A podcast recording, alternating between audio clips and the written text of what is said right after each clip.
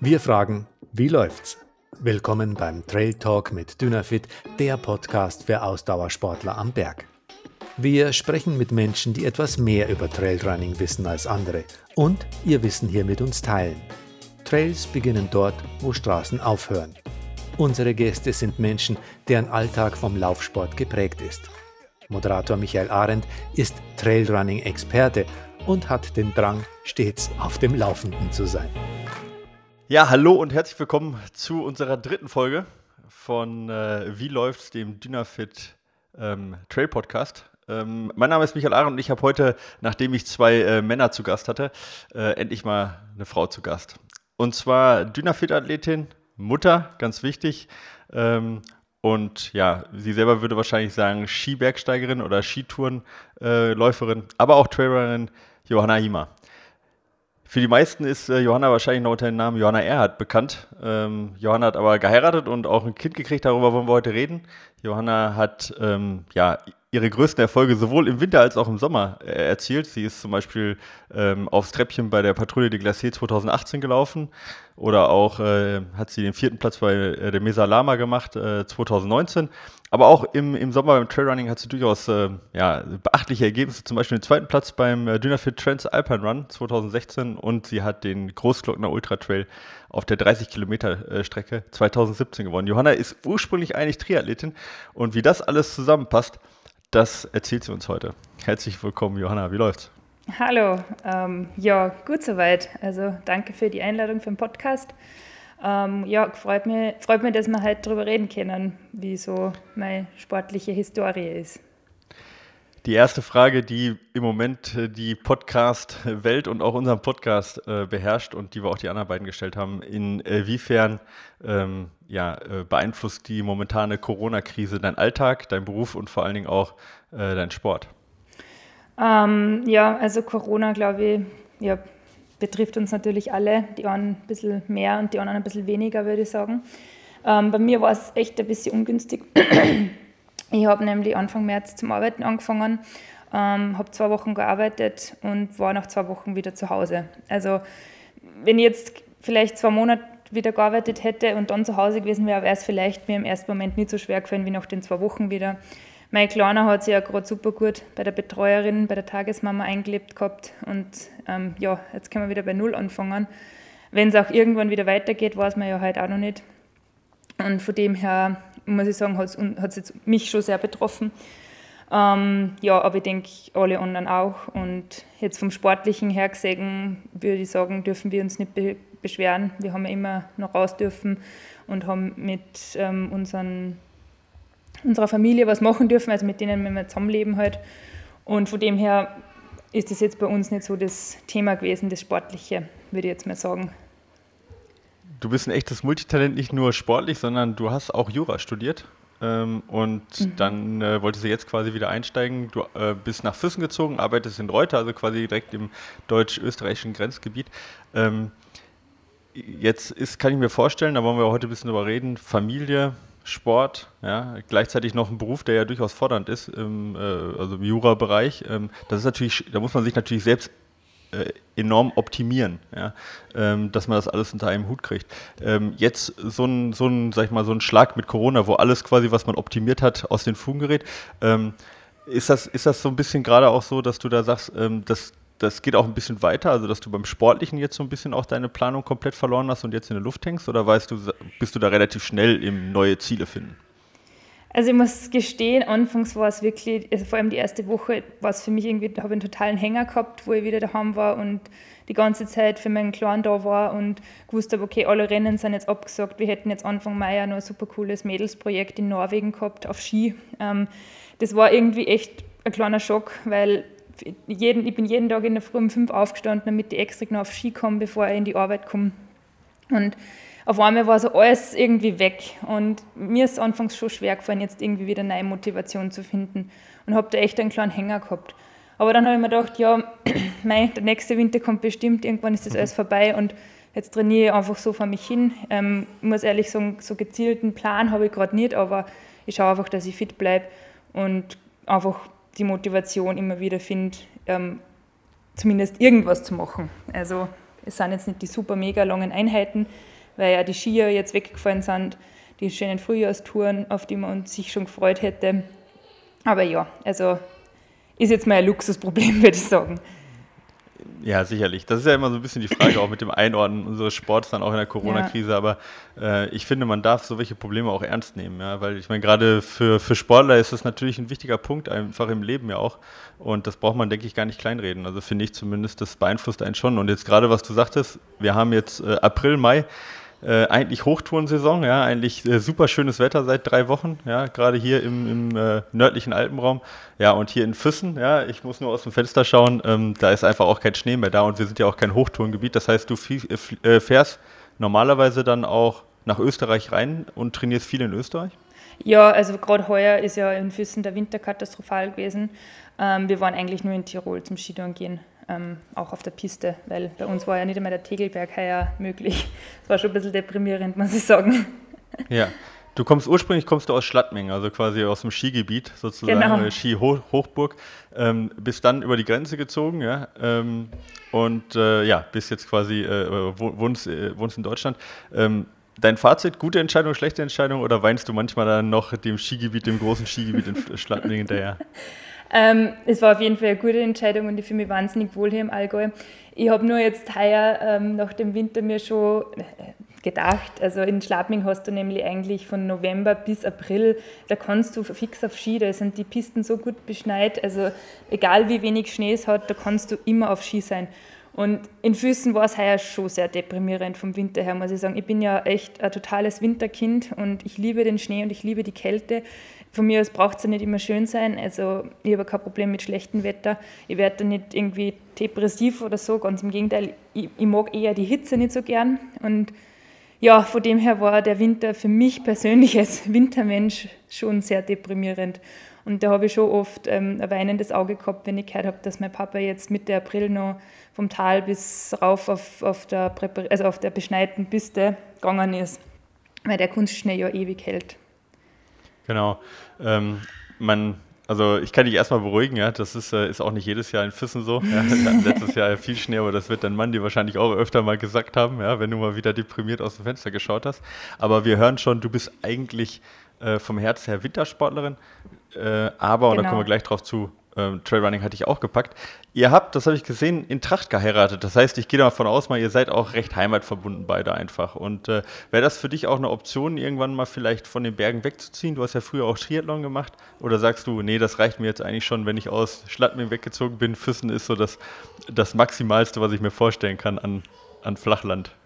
Also ich konnte auf keinen Fall im, also im Flachland leben. Also auf keinen Fall. Ich brauche, ich muss zumindest die Berge sehen. Also das würde für mich gar nicht gehen. Es wird für mich jetzt in keiner Stadt, das wäre für mich undenkbar vom Gefühl her. Ja, kann ich verstehen, wenn man so deine Historie anguckt. Ähm, wollen wir ein bisschen aufs Training kommen? Ähm, du bist, ähm, du kommst ursprünglich vom Triathlon. Das ist ja eine Sache, die auch, äh, also es gibt zwar jetzt so in Davos oder, oder sonst wo auch, sag ich mal, bergige äh, äh Triathlons, aber du hast früher ursprünglich ganz flach trainiert. Ähm, wie, wie, viel, wie viel Einheit ist das jetzt noch? Also wie viel Prozent? Wie viel machst du jetzt gerade im Sommer? Wie viel machst du da noch flach? Und wie viel Prozent bist du wirklich also dann steil am Berg unterwegs? Also ähm, nur zu meiner Triathlon-Historie. Triathlon war so meine Ursprungssportart, zu der ich eigentlich zum Leistungssport gekommen bin. Ähm, mein Papa war selber Triathlet und deshalb war er halt immer mein, ist er nach wie vor noch immer mein großes Vorbild. Und von dem her bin ich dem als Kind halt nachgefiebert und ähm, wollte dann halt unbedingt Triathlon machen. Und genau, das war so die, ähm, der Grund, weshalb ich äh, mit Triathlon angefangen habe damals. Und ähm, ich muss sagen, ich habe zeitweise eigentlich gar nichts mehr flach trainiert. Vielleicht halt noch ein bisschen Ra Rennrad, aber dann natürlich auch geschaut, dass das hügelig ist. Aber laufend war ich zeitweise eigentlich gar nicht mehr flach am Weg, weil ich irgendwie ja, das Flachlaufen, das ist ja irgendwie eintönig und ja, ähm, hat mich einfach nicht mehr gereizt. Ähm, da war ich dann zeitweise eigentlich nur noch in die Berge unterwegs. Ähm, und seitdem der E-Mail da ist, ähm, muss ich sagen, bin ich wieder mehr flach unterwegs, weil es einfach oft einfach ist und man geht einfach raus, läuft von daheim weg und läuft dann einfach mal flach. Also man braucht keinen großen, man braucht kein Auto, also der Aufwand ist nicht groß beim Laufen und das ist halt das, das super Pluspunkt jetzt gerade, wenn man ein kleines Kind hat und manchmal halt irgendwie zeitlich beschränkt ist. Und ich finde es auch trainingseffektiv manchmal einfach super, das flache Laufen, weil meines Erachtens, ähm, ja, das geht rein und man hat halt mit einer Stunde schon super was gemacht, was du halt irgendwie beim Radlfahren mit zwei Stunden oder drei Stunden machen müsstest, dass du wahrscheinlich den gleichen Trainingseffekt erreichst. Ja, und bergauf hast du halt immer auch den, den Downhill, der ja quasi auch wichtig ist, aber der jetzt rein für die Ausdauer natürlich nicht so viel bringt und trotzdem, sag ich mal, ein Drittel der Zeit kostet. Genau, ja. genau. Ja. Wie, wie kann ich mir deine, deine Home-Strecken dann vorstellen? Ich meine, ich bin Füssen Insider, wahrscheinlich bewegen wir uns auf den gleichen Strecken, deswegen ist es vielleicht für den Zuhörer nicht ganz so interessant, aber ihr könnt das natürlich googeln. Du bist wahrscheinlich viel um, um äh, mit, dem, äh, mit dem Kinderwagen äh, unterwegs auch mal um Hopfensee. Oder genau, also, ja. ne, da kann ich mir gut vorstellen, also auch mal flach unterwegs. Und ansonsten viel Tegelberg, Säuling und oder, oder ist das dann eher auch alles Österreich, was du machst? Nein, also im Sommer sind wir schon viel im Tegelbergsäuling. Da kannst du ja wirklich wahnsinnig viel machen, auch nach hinten auf die Hochplatte oder Krähe. Also das ist schon einfach ein wunderschönes Gebiet und da kannst du wirklich dich austoben. Du kannst da mit dem Radl reinfahren, weil es ja doch hinten ähm, zu den Ammergau Ammergauer Alpen recht weit ist. Und ja, da genau, also bis zur Bleckenau oder Jagdhütte dann genau. mit dem Rad und dann, und dann weiter, weiter, zu Fuß. Zu Fuß. Mhm. Genau, und das ist eigentlich eine, für alle, die sich da auch für interessieren, ja, wenn ihr schon mal zwei Insider aus dem Ostallgäu da habt, ähm, wir sind ja, sagen wir, touristisch überlaufen, die meisten hören aber tatsächlich an den Schlössern, also am Schloss Neuschwanstein auf und du gehst über die Marienbrücke oder du fährst hinten reinrichten und nachher Bleckenau ist eigentlich nichts mehr, oder? Also da haben wir äh, das ist das Wahnsinn, das glaubt man ja. oft gar nicht. Man muss ja. da durch ähm, fast durchquetschen durch die Menschenmasse und dann auf einmal ist man all wahr. Ja, von einem auf einen anderen Moment. Also das ist ja. teilweise schon ein bisschen irreal.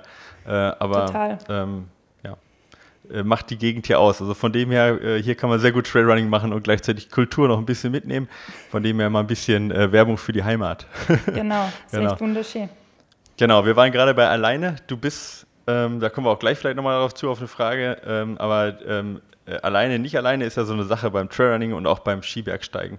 Ähm, ist ja eigentlich ein Einzelsport, aber ähm, du bist ähm, ja nicht unbekannt. Du bist, du teilst viel auf Social Media. Dein eigener Kanal, äh, dein Instagram-Kanal hat äh, ca. 35.000 Follower. Also sag ich mal, du bist da ähm, äh, ja durchaus, sag ich mal, Influencerin und bekannt. Ähm, wie, wie spricht sich der Kanal aus? Johanny oder? Johanny, ja. Ich weiß ja. nicht, ich habe das irgendwann mal eben irgendwann mal angemeldet und ähm, war dann auch gar nicht wirklich aktiv. Das ist sicher schon fünf, sechs Jahre her. Und damals habe ich mir halt gedacht, ähm, das ist jetzt nicht der Spitzname. Und ich hätte mir jetzt auch nie gedacht, dass ich den einmal so brauchen werde, sozusagen, und dass das mal auf Instagram ein kleiner Name wird, sozusagen. Also ja, Markenname fast schon so, ne? Also ich kannte dich erst unter deinem Instagram-Name, bevor ich deinen richtigen Namen kannte, weil ich jetzt in der Skibergsteiger-Szene auch nicht so drin bin. Ja, genau. Aber es ist, äh, ja, ist ein Markenname geworden. Äh, inwieweit ist das für dich jetzt auch, also Identität, äh, Social Media? Ähm, mei, das ist immer so ein Thema mit dem Social Media. Ich bin wahnsinnig, wahnsinnig dankbar, dass ich ähm, so eine Reichweite habe und auch da gute ähm, Sponsoring-Anfragen ähm, und so mitnehmen kann. Also ich profitiere schon total von Instagram. Ähm, mir ist es nur einfach wichtig, dass ich meinen Sport teile und die Leidenschaft zum Sport. Und ähm, ich, ich habe das eigentlich damals angefangen, um den, den den, die Frauen im Skibergsteigen eigentlich bekannter zu machen, sozusagen. Das war irgendwie so mein Ursprungsgedanke damals. Und ähm, mittlerweile muss ich ja dann schon, ähm, sage jetzt mal, immer nachdenken, was ich poste und was ich preisgebe von mir. Mir ist nur immer eben wichtig, dass ich einfach, mein, also ich gebe eh schon viel von meinem Privatleben teil, aber einfach nicht alles. Das, ich, ich würde jetzt nie mein Kind zeigen, das Gesicht von meinem Kind.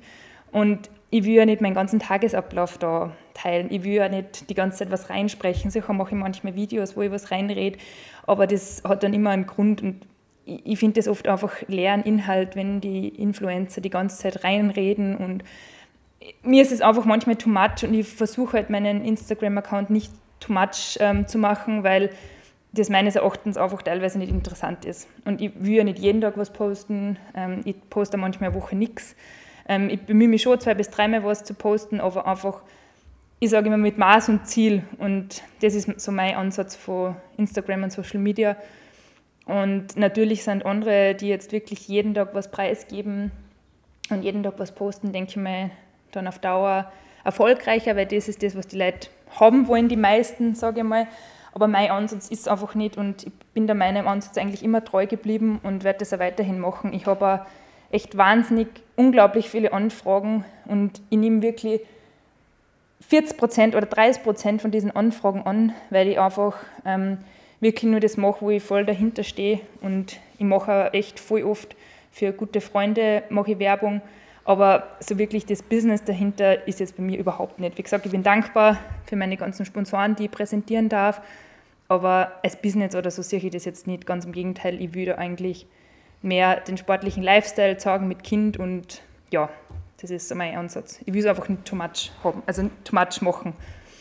Verstehe ich, verstehe ich vollkommen. Es ist halt irgendwo ähm, Segen und Fluch ja gleichzeitig. Auf der genau. einen Seite hast du einen gewissen, äh, äh, die Möglichkeit, einfach auch deine persönliche Einstellung, dein Leben zu präsentieren und damit natürlich auch die Leute zu beeinflussen. Nichts anderes ist das Wort Influencer. Aber auf der anderen Seite hast du halt eben auch den Druck ähm, zu posten und natürlich auch genau. manchmal ähm, ein bisschen Gegenwind. Äh, hattest du da schon so Erfahrungen, wo du sagst dann so, ah, ich habe das alles bereut und ich äh, am liebsten hätte ich den Kanal schon äh, zweimal gelöscht äh, wegen schlechten Kommentaren oder Shitstorms oder sonst was? Oder sagst du, nee, äh, insgesamt doch eigentlich eine positive Beziehung bisher gewesen?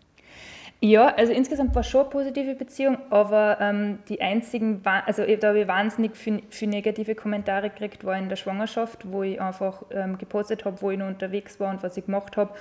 Und ja, wahrscheinlich würde ich das das nächste Mal ein bisschen sensibler machen. Ähm, ich war da halt irgendwie unbedarft und vielleicht ein bisschen naiv sogar. Aber man muss sich halt immer überlegen, was das für ein Normal Normalverbraucher heißt, dass man schwanger dort und dort hingeht. Und für dich selber ist das jetzt nichts Großes gewesen in dem Sinn, weil du hast es ja immer gemacht und hast es auch während der Schwangerschaft so gemacht. Und von dem her, das war das einzige Mal eigentlich, wo ich so ein bisschen negative Erfahrungen gemacht habe, weil ich extrem viele negative Kommentare gekriegt habe auf meine ähm, sportlichen Highlights in der Schwangerschaft, würde ich jetzt mal sagen. Aber das war eigentlich so das einzige Mal. Und sonst gebe ich jetzt nicht so viele Themen preis, wo man jetzt da so viel seinen Kommentar abgeben ähm, kann. Ich scheue mir irgendwie davor, ich mag das auch nicht so, ehrlich gesagt. Ja, äh, schwierige Sache, ne? Weil ich meine, gerade da, wo du natürlich auch irgendwo beeinflusst, ja, und gerade was du gerade sagtest, Frauen im Sport, ist halt auch ein bisschen vielschichtiger als jetzt einfach nur, sag ich mal, die schönen Modelfotos, die ja viele täglich posten irgendwo und sich damit alleine definieren. Und dann gerät man natürlich schnell irgendwo auch an, an Ecken, wie du gerade sagtest, natürlich. Ne? Also genau. gerade wenn man inhaltlich postet, ist die Wahrscheinlichkeit, irgendwo anzuecken, natürlich höher, als wenn ich die ganze Zeit nur mein Gesicht in die Kamera halte. Und das war's, ne? An Inhalt. Ähm, genau. Ähm, du hast gerade schon das Thema angesprochen, natürlich auch Frauen, Frauen im Sport, ja, und das, was du auch publizieren möchtest im Trailrunning, äh, jetzt nicht so ursprünglich bei Skibergsteigen, das hat sich natürlich jetzt ein bisschen geändert. Und du selber sagst von dir, du bist immer noch eher Skibergsteigerin, du bist immer noch das Winterkind und du freust dich, wenn die Wintersaison möglichst äh, lange wird. Ähm, jetzt hast du aber beim Transalpine Run, ja, äh, ich glaube, Nina Koch war das richtig, 2016? Genau. Mhm. Ja, ähm, den zweiten Platz erzielt. Ähm, ist das nicht ein bisschen vermessen, wenn du jetzt dann sagst, ich bin eigentlich keine Trailrunnerin? Äh, ich meine, da schlägst du ganz schön viele vor den Kopf, ja, die ihr Leben lang nichts anderes machen und dann kommst du daher und wirst auf einmal Zweite. Ähm, das ist jetzt echt, ich muss dir jetzt mal erzählen, wie das überhaupt dazu gekommen ist. Das ist eine ja, ganz eine lustige Geschichte. Ich bin ja eigentlich, das Trailrunning habe ich angefangen, weil Dynafit mein Sponsor ist und ähm, die mich im Winter ausgestattet haben und dann auf einmal den Großglockner ähm, veranstaltet haben und da hat es geheißen, ja, da gibt es freie Startplätze und dann haben wir gedacht, das probiere ich doch mal aus. Und ähm, ich bin damals noch, glaube ich, mit Straßenschuhen gelaufen, weil ähm, ich damals noch ein bisschen Probleme mit den Dynafit-Schuhen gehabt habe ähm, ähm, und das war halt irgendwie ich war da irgendwie völlig unbedarft und bin da einfach drauf los und das ist auch, sage jetzt mal, großteils gut gegangen und habe halt gemerkt, ja, das ist eigentlich eine recht coole Sache. Ähm, und ähm, im nächsten Jahr war das dann, habe ich irgendwie, das ist mir das auf Facebook, glaube ich, vorgeschlagen worden, der Transalpine Run, habe mir das mal durchgelesen, habe mir gedacht, ja, ist eigentlich ziemlich cool und da war ich nur so, ja, voll cool, da kann man ja ähm, in die, in die, in die ähm, Turnhallen schlafen. ja, hab, total romantisch also und total das volle lustig. Programm habe ich mir so gedacht, dann ich ja. wieder mal mitnehmen. Das will ich unbedingt mal machen, habe ich mir so gedacht. Also für alle, die das jetzt nicht wissen, ja, beim Transalpine Run gibt es ein Camp ja. und da schlafen halt ungefähr 250 Leute in der Turnhalle und die ganze Zeit brennt das Licht und die ganze Zeit hört man Schlacht, irgendwelche Leute, die nachts auf Toilette gehen. Ja, also das ist ein total spannender Abenteuerurlaub. und ähm, Genau, ich habe dann damals meinem, meinem Trainingspartner geschrieben, ja, ob wir das nicht machen wollen. Und dann hat er so gesagt, also alles, alles macht er mit mir, aber das macht er sicher nicht. Er ist kein Läufer und auf das hat er keinen Bock. Und dann war es lustig, aber er hat genau an dem gleichen Tag die Nina geschrieben, ob er das mit ihr machen will. Und so sind wir dann vernetzt worden. Und ähm, ich habe mir dann eigentlich gedacht, ja, das machen wir irgendwann einmal, aber die Nina hat dann gleich gesagt, nein, nein, das machen wir heuer. Und dann ist das eigentlich alles ganz schnell gegangen. Das war dann, glaube ich, so im April oder so. Dann haben wir im Mai zusammen zum Trainieren angefangen. Ich habe dann im Juli noch einen Ironman gemacht. Den habe ich irgendwie auch noch unterbringen müssen, weil da war ich schon ein Jahr vorher dann angemeldet. Und genau, dann war Ende August, Anfang September dann der Transalpine Run. Und ja, also das war dann echt, ich, ich, ich werde die Schmerzen, die habe ich bis heute nicht vergessen, die ich da gespürt habe. Aber ähm, ja, es war ein unglaublich tolles Erlebnis und ich werde es auf jeden Fall wieder machen. Ich habe zwar drei Jahre braucht ungefähr, bis ich es mir wieder vorstellen habe können, aber jetzt schon langsam kommt der Guster wieder drauf, muss ich sagen. Direkt, ich habe direkt zwei Fragen drauf. Ich, ich, wir, machen die nacheinander, nicht gleichzeitig. Äh, du sagst gerade, das waren unglaubliche Schmerzen. Wenn ich jetzt lese, was du gemacht hast, ne, da sind ja einige Mehrtagesgeschichten dabei, sowohl auf Ski, du bist mit deinem Mann bist du, gut, das ist nicht Mehrtagesgeschichte, aber innerhalb von 13 Stunden von Füssen bis an den Gardasee gefahren mit einem Rad, 325 Kilometer, 4000 Höhenmeter. Du hast gerade gesagt, du hast mal nebenbei in der Vorbereitung einen Ironman mitgemacht. Du willst mir echt erzählen, dass der Transalpine Run so die härtesten Schmerzen sind? Das waren das insofern so? die härtesten Schmerzen, weil du, da gibt es halt kein, also wenn, du, wenn dir was wehtut, dann musst du trotzdem am nächsten Tag laufen. Und ich finde halt, das Laufen ist für die Gelenke am anspruchsvollsten. Und das, kann, das ist bei keinem Ironman so schlimm, wie, du, wie wenn du jeden Tag laufen musst, sieben Tage hintereinander. Und da kommen einfach Wehwehchen, da kommen ähm, Achillessehnenschmerzen, Knieschmerzen, das kommt alles. Es kann mir keiner erklären, da nach sieben Tagen oder acht Tagen, ähm, dass der keine Schmerzen hat. Also das, das gibt es, glaube ich, nicht. Kann ich mir nicht vorstellen. Ja, genau. Also der, der äh, Transalpine Run ähm, ist sieben oder acht Tage, das kommt immer ein bisschen drauf an, ja, äh, ändert sich ein bisschen und der führt einmal quasi von den Nordalpen einmal rüber bis nach Italien rein und ähm, hat dann ähm, ungefähr Etappenlängen von, ja, ich sag mal 35 bis knapp an die 50 Kilometer pro Tag mit, ja, zwei, zweieinhalb bis dreieinhalbtausend Höhenmeter sowas, ja, ähm, mhm. in, in, etwa, also durchaus äh, sehr, sehr anspruchsvoll und ähm, ja, äh, du äh, bist den ähm, zusammen mit den Nina Koch gelaufen, wie, äh, wie angesprochen, 2016 schon. Ähm, und du willst ihn irgendwann nochmal laufen und zwar mit deinem, mit deinem Mann jetzt. Ja, also nicht jetzt, sondern äh, in, in, in den nächsten Jahren irgendwann. Den Schönsten Alpenrun wird es auf jeden Fall noch ein paar Jahre geben, zumindest mal fünf. Habt ihr da schon genau einen Termin?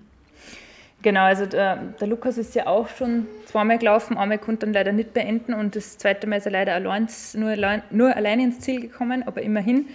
Und ähm, Genau, also das ist eigentlich eines von unseren langfristigen Zielen, das unbedingt mal zu zweit zu laufen und hoffentlich auch halbwegs schmerzfrei ins Ziel zu bringen. Ja, und meine, ich denke jetzt mal 2022, 2023, okay. schauen wir mal. Was meine meine Empfehlung ist immer vor der Hochzeit das zu machen, weil da weiß man danach, ob man dann den richtigen Partner sich ausgesucht hat. Ja. Aber das, das, erkennt ihr dann zu spät, aber na gut, ich bin mir sicher, ihr werdet das hinkriegen. Wir haben Gott sei Dank vor der Hochzeit schon ähm, einmal ein Skitourenrennen über drei Tage gemacht und das hat ganz gut funktioniert. Okay, also denke ich, schaffen wir sieben Tage auch. Ja, nein, das ist ja nicht zu unterschätzen, gerade auch eben die psychische Komponente und auch die zwischenmenschliche Geschichte, gerade bei so Teamrennen.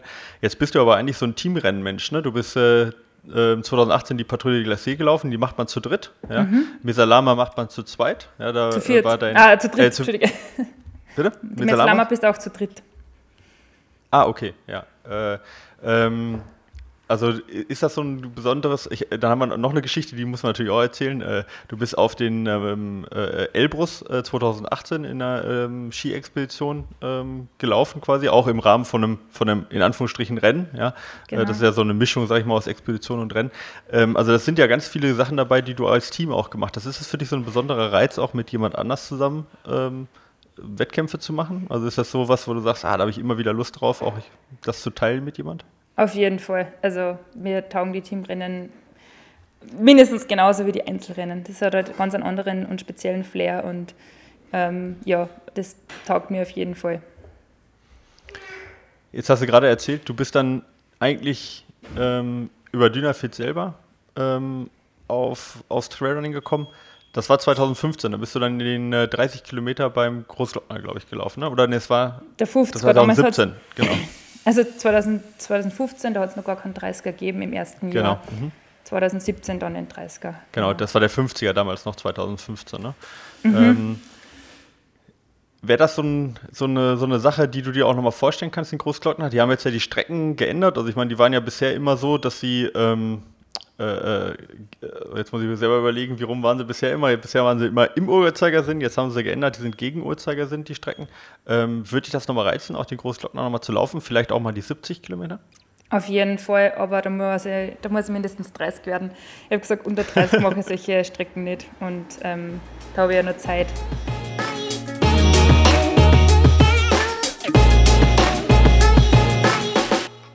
Wir haben heute Johanna Hiemer, ehemals Johanna Erhardt, zu Gast und äh, sie erzählt uns heute nicht nur was über Skibergsteigen und Trailrunning, sondern vor allen Dingen auch über Frauen im Sport. Und bevor wir weitermachen, nämlich das wird das nächste Thema sein, da bin ich ganz gespannt drauf, schieben wir unsere kurz und knapp Rubrik ein. Johanna, ähm, das ist unsere schnelle Runde, das heißt also, ich frage dich ganz kurze Fragen und du antwortest möglichst spontan, ja, ohne viel Nachdenken. Und ähm, ja, ich bin gespannt, äh, was so aus dem Bauch herauskommt. Bist du soweit? Ja, Alles klar. Trailrunning bedeutet für dich? ähm, meine, Leidenschaft in den Be meine, Leidens meine Leidenschaft in den Bergen nachzugehen. Und dein wichtigster Trail-Moment bisher war? Ähm, der Zieleinlauf beim Transalpine Run. Das verstehe ich, ja. Der schönste. Äh, ja. Wo, wo, wo, war der damals? In Brixen. Ah, okay. Ähm, wenn du nicht mehr laufen könntest, dann würdest du? Viel lesen. Okay, ich dachte jetzt Skibergsteigen. Ich habe dir eigentlich das, du hast eigentlich die wirkliche Also, Möglichkeit, aber dann, aber ich glaube, wenn das man, wenn, man laufen, wenn man laufen auch nicht mehr kann, dann glaube ich, wird es mit, Ja. mit dem Skibergsteigen auch problematisch. Ja, da hast du recht. Aber ich habe gedacht, du nimmst den Ausweg. Also, ja. Ähm, jetzt haben wir unsere 30er und 50 Kilometer Frage. Fangen wir mit den 30 an. Die wichtigste Ausrüstung ab Kilometer 30. Ähm, einen, einen kleinen Rucksack, eine kleine ähm, Trinkblase, ähm, Gel, mh, vielleicht ein, ein Jackerl, wenn man ein bisschen höher raufkommt. Und glaub, ab Kilometer 50 dann? Boah, frisches Leiberl, Regenjacke, ähm, ganz viel zu trinken, ähm, Gel, Snickers, Cola. Das würde ich schon alles mitnehmen. Okay, da wird es jetzt ungesund. 50 Kilometer. Wieso? Das ist das Beste beim Wettkampf. Ja, beim Wettkampf darf man das. Dann sind wir auch beim nächsten Thema. Deine Leibspeise ab Kilometer 30. Mm, Salzkekse, Salzkeks, Tuck. okay. Und, und ab Kilometer 50 dann?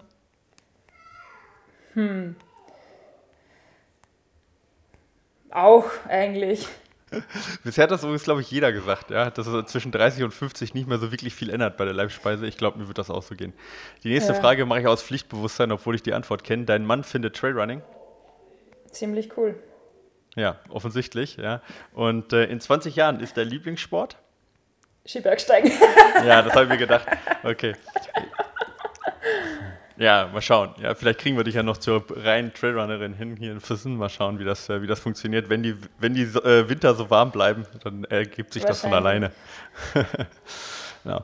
Ja, prima. Da haben wir doch schon ein bisschen mehr von dir erfahren.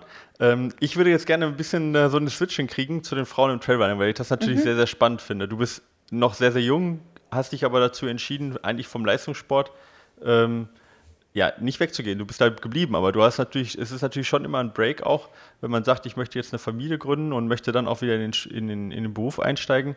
Ähm, wie, wie kam das äh, bei dir? War das so eine ganz natürliche Entscheidung oder schon immer dein Wunsch? Oder war das dann alles, sag ich mal, äh, ist es einfach so gekommen und du hast gesagt, boah, das habe ich echt ein Jahr vorher gar nicht geplant gehabt, dass es so schnell geht dann? Also, ähm, oder war es schon immer auch ein Wunsch von dir, ähm, auch mal eine Auszeit sich zu gönnen? Ähm, auf jeden Fall habe ich immer schon einen Kinderwunsch gehabt. Ähm, vielleicht jetzt noch nicht ganz so früh, würde ich jetzt mal sagen. Aber ähm, ich denke, man, man wächst dann immer sofort hinein in diese Situation, mit der man dann sich ähm, befassen darf. Und ich denke, ich habe das ähm, eigentlich ganz gut hingekriegt. Anfangs ähm, in meiner Schwangerschaft, da war ich schon immer ein bisschen deprimiert, weil ich auf einmal gemerkt habe, okay, es geht einfach gar nichts mehr. Ich muss so schnaufen, ich brauche so viel länger für alles. Aber wenn man dann das akzeptiert und weiß, okay, es ist halt jetzt mal einige Monate so und auch weiß, dass es nachher wieder kommt und sich das gedanklich vor Augen hält, dann kann man mit dieser Einschränkung gut leben. Also ich denke, da gibt es ganz schlimmere Einschränkungen. Ja, ja, ist auch eine positive Einschränkung. Ne? Genau. Ähm, hattest du da irgendwelche Vorbilder auch, dass du sagst, ähm, ah, ich habe mir da was mal Frauen angeschaut, äh, die, die das gut hingekriegt haben und habe mich da informiert oder ähm, hast du das die Erfahrung lieber äh, komplett selber gemacht? Ähm, ich habe auf jeden Fall ganz viele Ansprechpartnerinnen gehabt, die halt vom Sport kennen und ähm, die auch erst Kinder gekriegt haben. Und ich habe schon immer den Kontakt gesucht, weil ich wollte immer ein bisschen eine Abstimmung haben. Und für mich war der Austausch ganz wichtig, weil man ja doch bei der ersten Schwangerschaft ähm, nicht weiß, was auf einem zukommt und immer gleich das Zwicken kann gleich mal nervös machen. Und von dem her habe ich da extrem ähm, viel Austausch mit anderen ähm, Bekannten aus dem Sport gehabt, definitiv. Hm. Jetzt ist so, ich, als Mann ist es natürlich mal ein bisschen schwierig zu sagen, aber du musst mir auch sofort sagen, wenn ich Quatsch erzähle. Aber es ist natürlich eine besondere Erfahrung, einfach auch mit dem, mit dem Körper dann, ja. Ähm, also Schwangerschaft und Leistungssport ja beides, ja. Äh, jetzt würde ich persönlich als Mann und Leistungssportler sagen, man kennt seinen Körper irgendwann schon ziemlich gut, ja. Würdest du sagen, das war für dich nochmal eine ganz neue Beziehung auch zu, dein, zu deinem Körper und auch eine Erfahrung, wovon du jetzt im Sport profitierst, die du da gemacht hast? Auf jeden Fall. Also ich bin wahnsinnig erstaunt, was der weibliche Körper leisten kann. Also von wahnsinniger Ausdehnung vom Bauch, diese Rückbildung wieder oder auch von der Veränderung generell. Ähm, ich bin da echt wahnsinnig erstaunt, was der Körper da leistet und wirklich bei der Geburt Höchstleistung erbringt. Ich glaube, das ist für jede Frau eine neue, neue ähm, Lebenserfahrung. Und ja, ich denke, diese Schmerzen, die hat man sonst nie wieder. Und da relativieren sie ganz viele andere Schmerzen auf einmal. Die Transalpine Run Schmerzen. Ist das ja. was auch, was dich, ist das was, was, wo du sagst, auch davon kannst du profitieren? Auch jetzt sag ich mal, wir hatten vorhin das darüber gesprochen, Anpassbarkeit, auch Corona-Krise jetzt, ne? Und äh, auch äh, die Sachen zu relativieren, auch den Sport zu relativieren. Würdest du sagen, du hast dich auch selber auch in Bezug auf deinen Sport ein bisschen geändert? Mm, ich denke, dass ähm, so eine Erfahrung dir immer weiter hilft in schwierigeren Situationen und man muss die dann immer wieder bewusst herholen, ähm, damit man weiß, dass man das geschafft hat und dann weiß man, dass man ganz viele andere Sachen auch schaffen kann. Und wenn man sich das immer wieder bewusst herholt, dann glaube ich, kann man gut davon profitieren. Mhm. Okay. Ähm, du hast noch relativ lange äh, trainiert, auch in der Schwangerschaft und du hast sehr kurz danach wieder angefangen.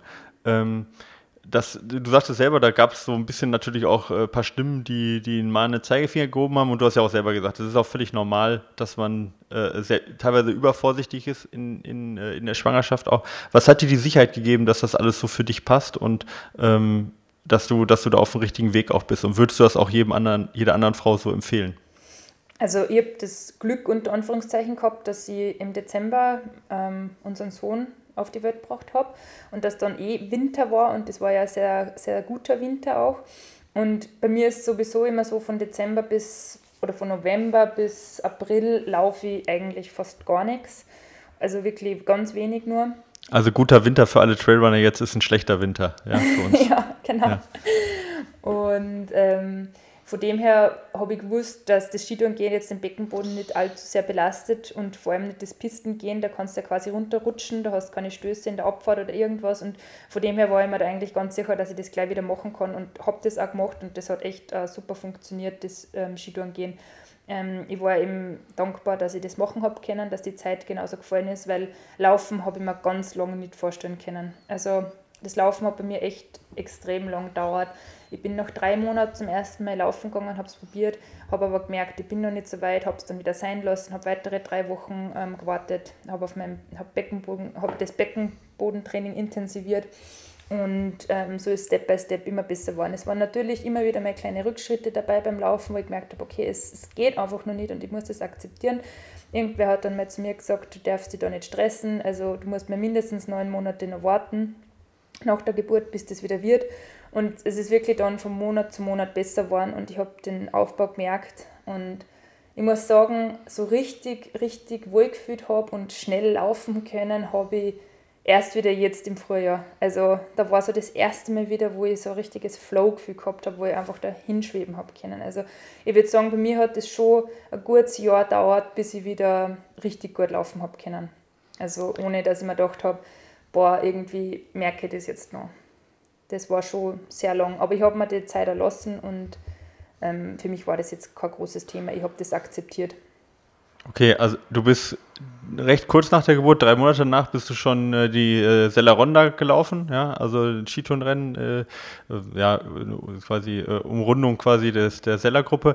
Du bist äh, vier Monate äh, nach der Geburt bist du eben Mesalama äh, gelaufen, also gelaufen eben als äh, Skitourenrennen. Also wir können davon, also können wir festhalten, Skitouren gehen super, auch, oder ging bei dir zumindest super nach der Geburt?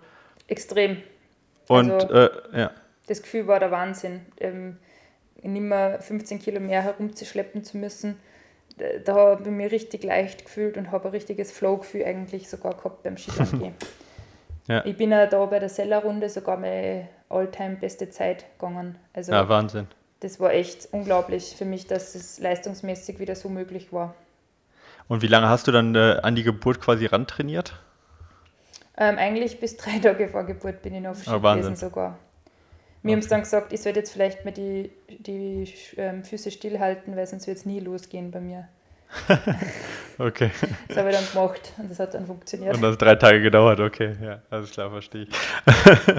ähm, ja, also okay, also ähm, wenn wir mal so festhalten, gerade für Trailrunner oder für Läufer ist natürlich oft Laufen der einzige Sport. Aber wenn man das so hört bei dir, dann hast du ja unheimlich profitiert davon, dass du so breit aufgestellt bist. Ja? Du konntest Radfahren, du konntest Skitouren gehen, du konntest wandern, ähm, hat sicherlich was auch mit der, mit der Landschaft zu tun, wo du drin äh, wohnst.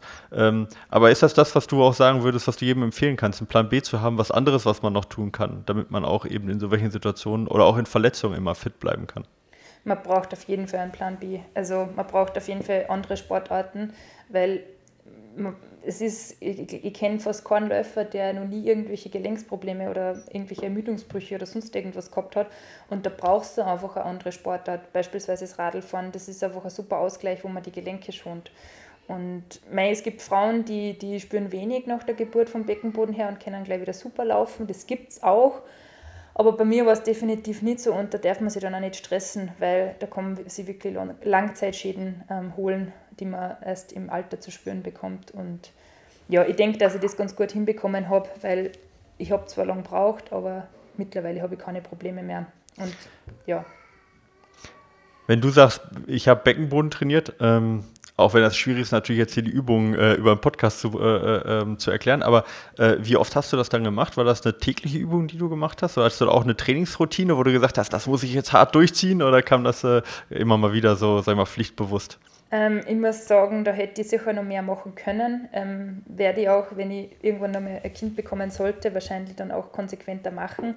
Ich habe es dann ehrlicherweise erst gemacht, wo ich gemerkt habe, okay, das Laufen funktioniert und Ich habe es natürlich davor schon gemacht, immer wieder mal, sage ich mal so alle drei, vier Tage, aus Pflichtbewusstsein heraus, aber es hätte noch viel mehr sein können bei mir. Und wahrscheinlich habe ich es bisschen zu sehr vernachlässigt, weil das Skidongehen einfach so problemlos funktioniert hat und ich erst dann beim Laufen realisiert habe, okay, also irgendwie, da passt was noch nicht so ganz, vielleicht sollte ich das noch mal ein bisschen intensivieren.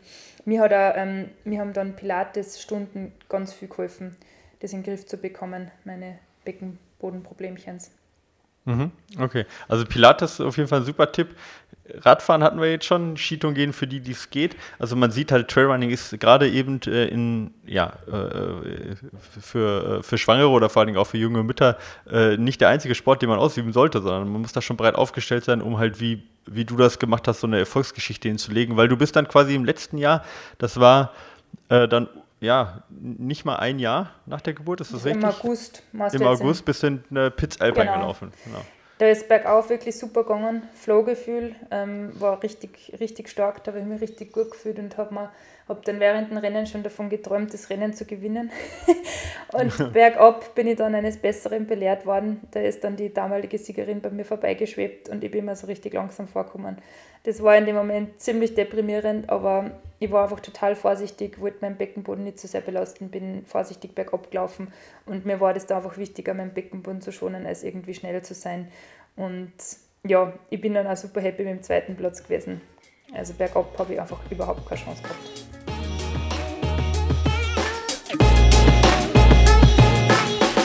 Ja, bei uns heute ist äh, Johanna Hiemer. Äh, Johanna erzählt gerade über ja, ihre Schwangerschaft in Sport danach. Und was wir bisher mitgenommen haben, ist auf jeden Fall, dass man breit aufgestellt sein sollte, auch als Trailrunner. Und dass man auch vor allen Dingen zwar sehr, sehr hart trainieren kann, aber auch ein bisschen Köpfchen einschalten muss und auch wissen muss, wann die eigenen Grenzen erreicht sind, gerade eben was die Schwangerschaft auch angeht. Johanna, ich habe äh, noch ein paar Entweder-Oder-Fragen für dich. Mhm. Ja, ähm, die äh, äh da auch wieder gerade wie, wie bei der äh, Kurz- und Knapp-Rubrik. Äh, ich äh, stelle dir eine Entweder-Oder-Frage und du musst dich für eine Sache von den beiden entscheiden. Mhm. Kriegen wir hin, denke ich. bist du soweit? Ja. Okay, Couch oder Club? Club. Tatsächlich, ja. Okay. Da, da, können wir gleich noch lange drüber reden, was die erste früher. die Club sagt. Seit Emil würde ich wahrscheinlich Couch sagen. okay. Ja, ja, Club wird auch tatsächlich wahrscheinlich, in Schladming geht wahrscheinlich Après-Ski, in Füssen wird es dann eng. Ja. ja. ähm, Bier oder Wein? Bier. Tofu oder Burger? Burger. Ausrüstungsjunkie oder Allesträger? Allesträger. Ultra oder Vertical? Ultra. Großglockner Ultra oder Transalpine Run? Transalpine Run.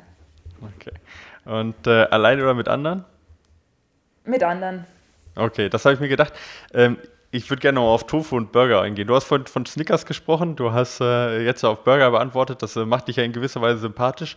Ähm, das wird wahrscheinlich nicht deine normale Ernährung sein. Aber ist das für dich wichtig, so einen Ausgleich zu finden zwischen Sporternährung oder zwischen sehr, sehr gesunder Ernährung und dann, was du sagtest, auch mal was genießen oder auch mal Wettkampfernährung, dann, dass man dann auch essen darf, was man möchte?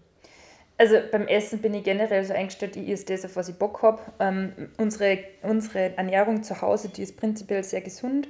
Ähm, wir essen aber auch oft Nudeln. Also ich finde jetzt an Nudeln nichts Schlimmes. Klar, es ist Weizenmehl und über Weizenmehl lässt sich streiten. Ich kenne mich prinzipiell gut aus mit Ernährung und ich weiß auch, was wirklich gesund ist und was jetzt, sage ich mal, mittelgesund ist und was natürlich nicht so gesund ist. Das weiß ich alles. Aber ich habe einfach manchmal Bock auf Weißmehl und auf Toast oder auf Pizza und auf Burger. Ich habe ähm, drei Jahre, glaube ich, ja, drei Jahre wirklich fast kein Fleisch gegessen oder fast vier Jahre sogar. Ähm, habe aber dann während der Schwangerschaft wieder totalen Guster auf Fleisch bekommen und habe dann zeitweise wirklich nur ausgewähltes Fleisch gegessen. Und seit ungefähr einem Jahr oder einem halben Jahr vielleicht ähm, ist da hin und wieder mal, sage jetzt mal einmal im halben Jahr, ein Mäcki bei mir drin, ein Mäcki-Burger. Also ähm, ich bin da jetzt nicht so streng mit dem Essen und ich bin einfach ein Genussmensch und mich würde das einfach nerven, wenn ich unterwegs bin, mir mein eigenes Essen mitzunehmen ähm, wenn es am Buffet eh super Sachen gibt. Also ich bin da recht entspannt mit dem Essen, muss ich sagen. Ich weiß, unter das die Trailläufer gibt es wenig, glaube ich, nicht so viele Leute, die richtig entspannt sind mit dem Essen, aber ähm, ah, ich ich glaube, da gibt es andere, ich glaub, weiß nicht, wie das bei Triathleten ist. Äh, ich, also ich glaube, da gibt es noch ein bisschen, ich glaube, es gibt halt eine große Range auch, ja.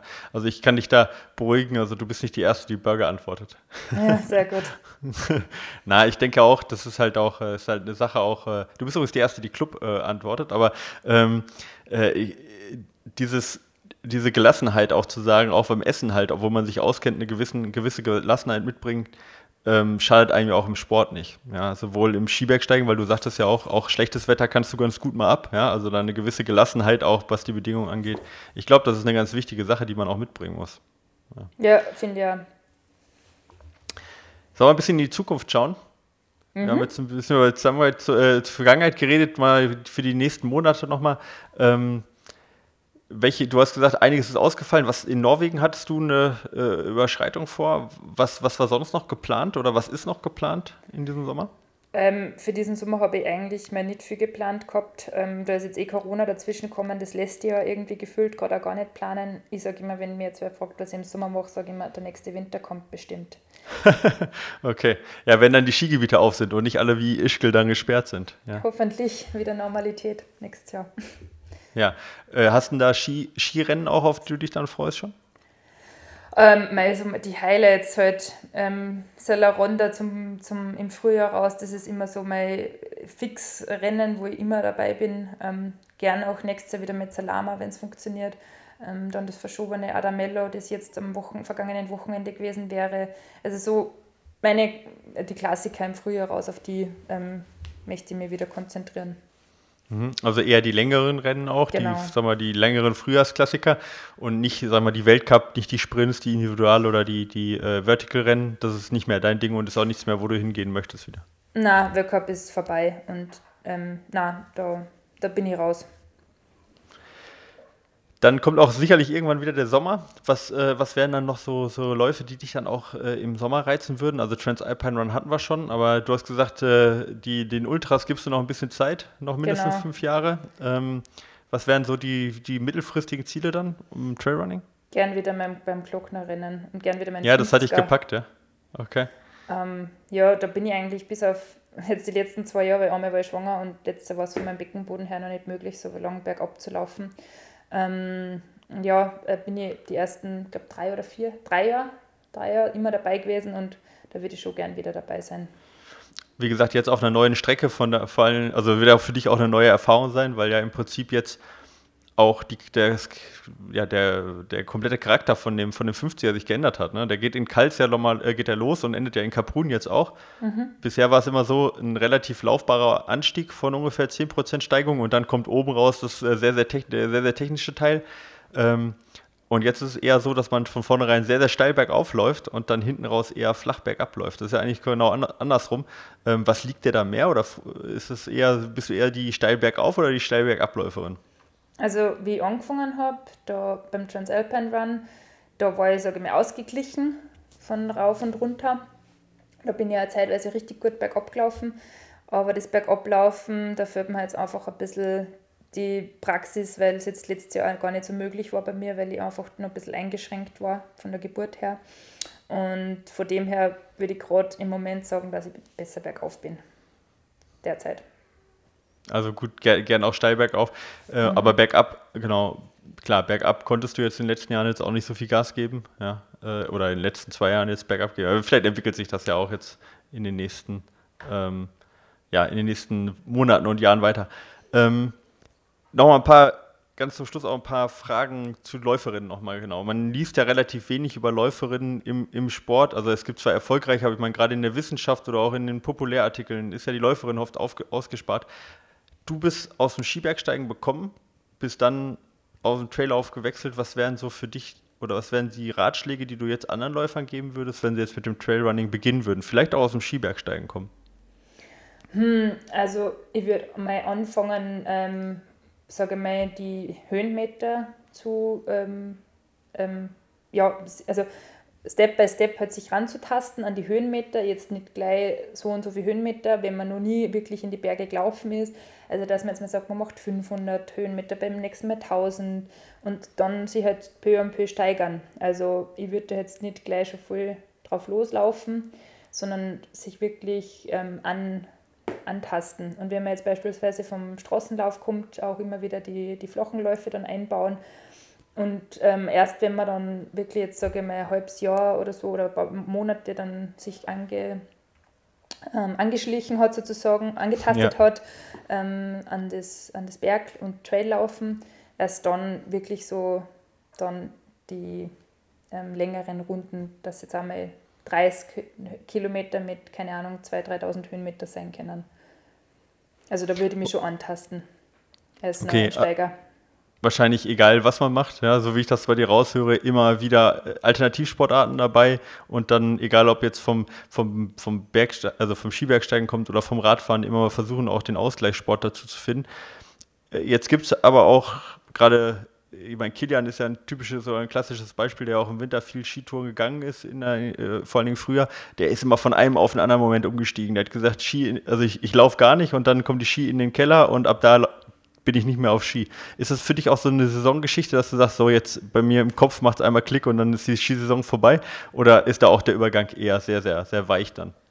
Ähm, na, also bei mir ist eigentlich eh so quasi von November bis April, sagen wir jetzt mal, ist eigentlich Ski, ähm, Skisaison, wo man natürlich nebenbei dann schon ein bisschen zum Radlfahren anfängt oder im, im, im November noch zu Fuß unterwegs ist, ist schon klar, aber so vom Kopf her.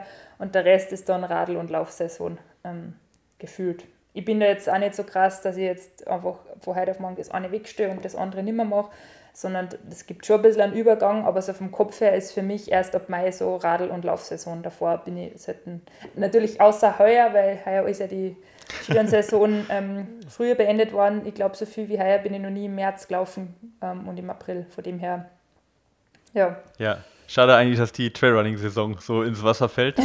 Das ja. wäre ja beste Voraussetzung gewesen. Ähm, eine Frage muss ich dir auf jeden Fall noch stellen und zwar, äh, was ich, was ich mich äh, die ganze Zeit irgendwo auch äh, frage, ist das Thema Ausrüstung. Ne? Du kommst aus dem Skibergsteigen, du kommst aus dem äh, Triathlon und das sind ja beide Sportarten, wo Ausrüstung eine enorme Rolle spielt. Ja, äh, wo Wachs unter Umständen eine Rolle spielt, das Fell äh, äh, viel größere Rolle spielt, die Ski eine Rolle spielen ähm, und beim Triathlon natürlich das Rad eine zentrale Rolle auch spielt. Jetzt ist Trailrunning eigentlich so eine Geschichte, wo man eigentlich nicht viel braucht. Ja? Ähm, erstens, was brauchst, was, was findest du beim Trailrunning, was ist so die wichtigste Ausrüstung, wo du sagst, nee, da, da kann, du hast vorhin gesagt, du bist Allesträger, ne? aber wo, ist, wo wirst du dann so ein bisschen sensibel? Ja, das ist die erste Frage. Zweite kommt gleich. Ehrlich gesagt bin ich, bin ich beim Material überhaupt nicht sensibel. Also vielleicht beim Skitouren gehe ja, da habe ich mir aber erst ähm, über die letzten Jahre das Materialtechnische erlernen müssen, sage ich mal. Anfangs war ich da auch noch ziemlich blauäugig und ähm, bin oft ins kalte Wasser geschmissen worden und habe dann aus meinen Fehlern gelernt.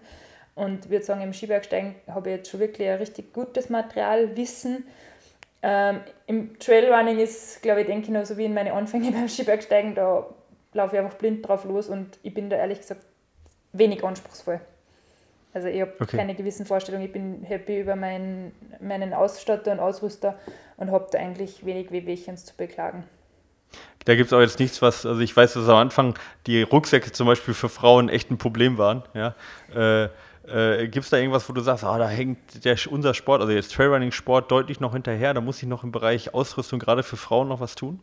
Ähm, ich war da immer sehr bevorzugt, weil ich einen sehr breiten Körperbau habe und ich habe diese Problematik mit den Rucksäcken gar nicht so zu spüren bekommen, weil mir eigentlich die, die Rucksäcke immer passt haben, weil ich einfach einen recht breiten Rücken habe. Also ich habe das Thema eigentlich nie so gehabt, ehrlicherweise. Okay.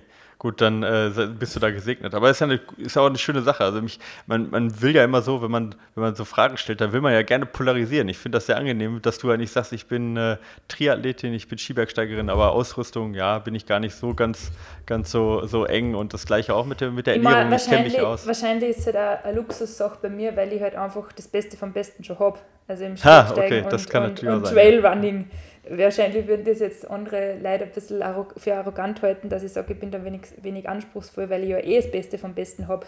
Ich bin da halt einfach dankbar und gesegnet, ähm, das alles zu bekommen und ausgestattet zu sein und das Beste vom Besten meines Erachtens zu haben. Und dann muss man da auch sich gar nicht drum kümmern. Verstehe ich, ist, äh, äh, ja, das ist natürlich eine, eine, eine, gute Einstellung. Da hört man, du bist zufrieden mit Dynafit. Ja, das freut uns natürlich. Ähm, ganz zum Schluss, äh, ich habe vorhin angesprochen, äh, wenn man dich, wenn man mitkriegen möchte, wie du lebst, äh, mit der Familie auch, in Füssen, was du für einen Sport machst, wie du unterwegs bist, ist Instagram sicherlich ein guter Kanal. Wo erreicht man dich sonst noch? Wo kriegt man sonst noch ein bisschen mehr Infos über dich? Hm, gute Frage. Wahrscheinlich trifft man mich irgendwo mal am Berg in Füssen oder ähm, sonst auf die Skitourenrennen und auf dem ein oder anderen Trailrunning-Event. Okay, aber sonst online quasi, du hast keine Website oder sowas? Mm, na. Mm. Okay. Instagram ist so mein Haupt. Ähm, Haupt. Äh, wie sagt man? Äh, ja, Kanal. Hauptkanal, oder, äh, danke. Ja, genau. Also da, wir verlinken das natürlich, aber sonst äh, J-O-H Unterstrich und dann A-E-N-N-I, also Johanny mit einem Unterstrich in der Mitte, das ist dein Kanal. Und den findet man auch bei den vielen Followern, die du hast, wenn man bei Instagram unterwegs bist. Und da teilst du jede Menge und da kann man dein Leben quasi ein bisschen mitverfolgen und sehen, äh, was dann der nächste Sport ist und oder nächste, der nächste Wettkampf ist. Und äh, ja, über, über das Jahr hinweg schön abwechslungsreich. Das ist äh, irgendwie das Schöne auch an dem Kanal. Ähm, Gibt es noch was, was du uns äh, mitgeben möchtest, was du vielleicht auch den Hörern und vor allem den Hörerinnen noch mitgeben möchtest? Ähm, lasst euch jetzt gerade in dieser Corona-Krise nicht unterkriegen. Die nächsten Wettkämpfe kommen bestimmt und jetzt hat man halt mal länger Zeit, sich vorzubereiten. Und ist ja vom Kopf her mal eine schöne Sache, dass man einfach eine längere Vorbereitungszeit hat. Und ja, halt die Ohren steif, wir werden da schon hoffentlich wieder rauskommen und ähm, auch wieder wunderschöne Wettkämpfe erleben dürfen. Schönes Schlusswort, Johanna. Ich danke dir. Wir hatten heute äh, Johanna Hiemer zu Gast, Skibergsteigerin und äh, Trailrunnerin im Team Dynafit. Und wir wünschen dir, Johanna, alles Gute für deine Familie, für deine Junge und natürlich auch, Danke. dass du dann äh, so schnell wie möglich wieder an Wettkämpfen teilnehmen kannst und deine Leidenschaft dann auch wieder ausleben kannst. Und wenn es dann erst im Winter ist, dann wünschen wir dir zumindest einen für Skibergsteiger guten Winter. Danke. Mach's gut, ciao. Ciao.